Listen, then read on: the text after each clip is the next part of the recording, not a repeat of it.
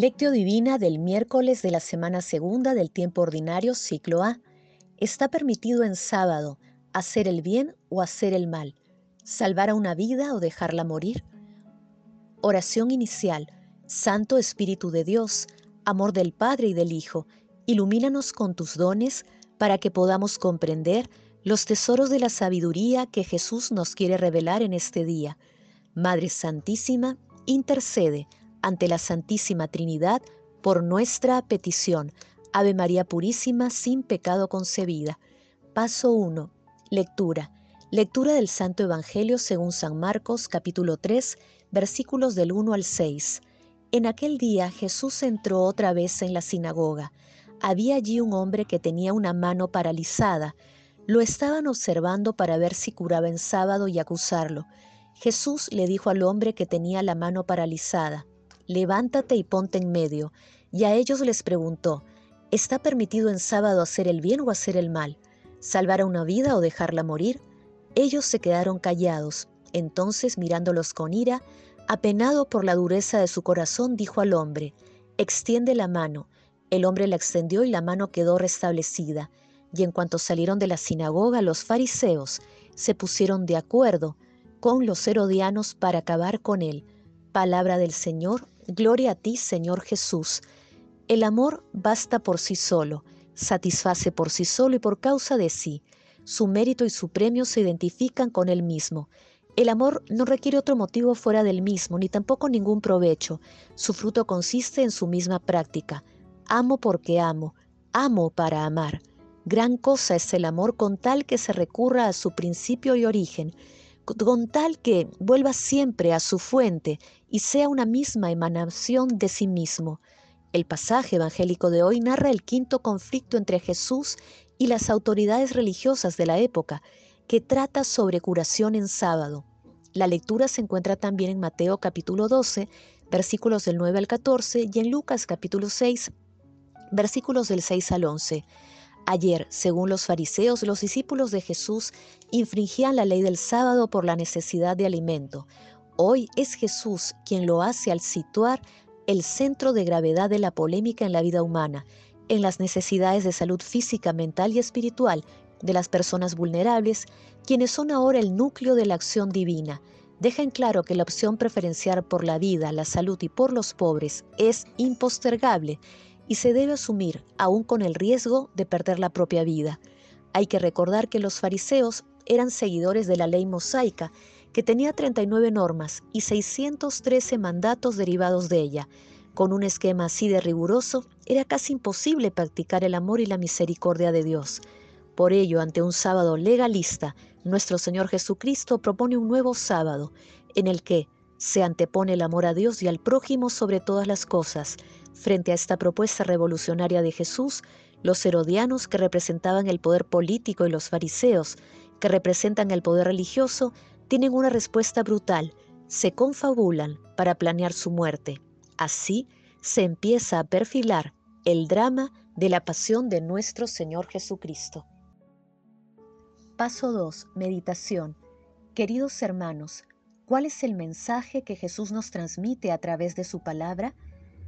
Amarás al Señor tu Dios con todo tu corazón y con toda tu alma, y con todas tus fuerzas y con todo tu ser y al prójimo como a ti mismo. Cuando Jesús planteó el mandamiento del amor, quedó muy claro que cuando nos amamos unos a otros, amamos a Dios. Hoy nuestro Señor Jesucristo nos da una muestra de su infinito amor. No puede participar en la liturgia de la sinagoga sin hacer algo por un hombre que sufre. Se conmueve ante el dolor ajeno, ante la desesperanza de un ser humano y coloca la vida en el centro de la acción religiosa. Nuestro Señor Jesucristo nos invita cada día a convertir sus enseñanzas en acción bondadosa a través de nuestras familias, comunidades, trabajos y como ciudadanos globales. Ante las ideologías que promueven la muerte, debemos asumir el desafío de la defensa de la vida, de extremo a extremo y también de nuestra fe. Recordemos la expresión que nuestro Señor Jesucristo dirige al hombre de la mano paralizada. Extiende la mano es una expresión que la dirige también a nosotros para que seamos curados y extendamos nuestra mano para que Él obre el milagro. Hermanos, meditando la lectura, intentemos responder, ¿defendemos la vida aún en circunstancias hostiles? ¿Extendemos nuestras manos para asistir a las personas con mayores necesidades espirituales y materiales? En situaciones polémicas nos preguntamos siempre qué hay que hacer, el bien o el mal. Que las respuestas a estas preguntas nos ayuden a hacer realidad el amor y la misericordia de Dios, defendiendo la vida, conmoviéndonos ante el sufrimiento ajeno y ayudando a las personas más necesitadas. Jesús, María y José nos aman. Paso 3. Oración. Amado Jesús, concédenos a través de tu Santo Espíritu la gracia de defender la vida en especial de los más vulnerables, como los niños en gestación, los ancianos, los enfermos y todos los grupos de personas que están amenazadas por las culturas de muerte que son promovidas en el mundo. Espíritu Santo, en el santísimo nombre de Jesús, rompe una a una todas las cadenas intergeneracionales que nos atan al pecado y a los esquemas mundanos y multiplica nuestras acciones de amor hacia la defensa de la vida. Amado Jesús, concede a los difuntos de todo tiempo y lugar tu misericordioso amor para que lleguen al banquete celestial y no dejes que las almas de las personas moribundas se extravíen para que lleguen a tu reino. Madre Santísima, Madre de la Divina Gracia, intercede ante la Santísima Trinidad por nuestras peticiones. Amén. Paso 4. Contemplación y acción.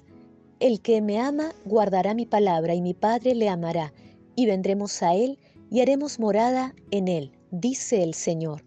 Hermanos, contemplemos a nuestro Señor Jesucristo con un sermón de Máximo de Turín. Me parece, hermanos, que habéis escuchado atentamente el fragmento evangélico que se acaba de leer donde el Señor Jesús al entrar en sábado en la sinagoga curó con una medicina espiritual a un hombre que tenía la mano paralítica, no con compresas de hierbas u otros medicamentos, sino con una orden vigorosa y decidida. Pero veamos qué representa esta mano paralítica, puesto que el Salvador no viene a tratar la causa de un solo hombre, a curar la enfermedad de una sola persona, sino a sanar los males de todo el género humano. Jesús dice, extiende la mano, la mano que se ha entumecido sacrificando a los ídolos. Dice, extiende la mano, la mano que se ha secado recibiendo los frutos de la usura. Jesús dice, extiende la mano, la mano que se había alargado para apropiarse de los bienes de los huérfanos y de las viudas. Sin embargo, aunque tú creas que tienes las manos sanas, ten cuidado de que no se te contraigan por la avaricia extiéndelas más bien con frecuencia para socorrer a los pobres, para brindar hospitalidad a los peregrinos, extiéndelas siempre para invocar la misericordia del Señor por tus pecados. Sé misericordioso, sé generoso, y recuerda lo que dijo el profeta, que no esté tu mano contraída a la hora de recibir y replegada a la hora de dar. De este modo, podrá estar sana tu mano si se abstiene de obrar el mal y se abrirá a obrar el bien. Queridos hermanos, hagamos el propósito de defender la vida aún en circunstancias difíciles. Para ello, preparémonos con la lectura orante de la palabra de Dios y de santos escritos para dicha defensa. Extendamos nuestras manos para socorrer a aquellos hermanos que tienen necesidades espirituales y materiales el amor todo lo puede, amemos, que el amor glorifica a Dios. Oración final. Gracias Señor Jesús porque tu palabra nos conduce por caminos de paz, amor y santidad. Espíritu Santo, ilumínanos para que la palabra se convierta en acción. Dios glorioso, escucha nuestra oración. Bendito seas por los siglos de los siglos. Madre Santísima, intercede ante la Santísima Trinidad por nuestra petición. Amén.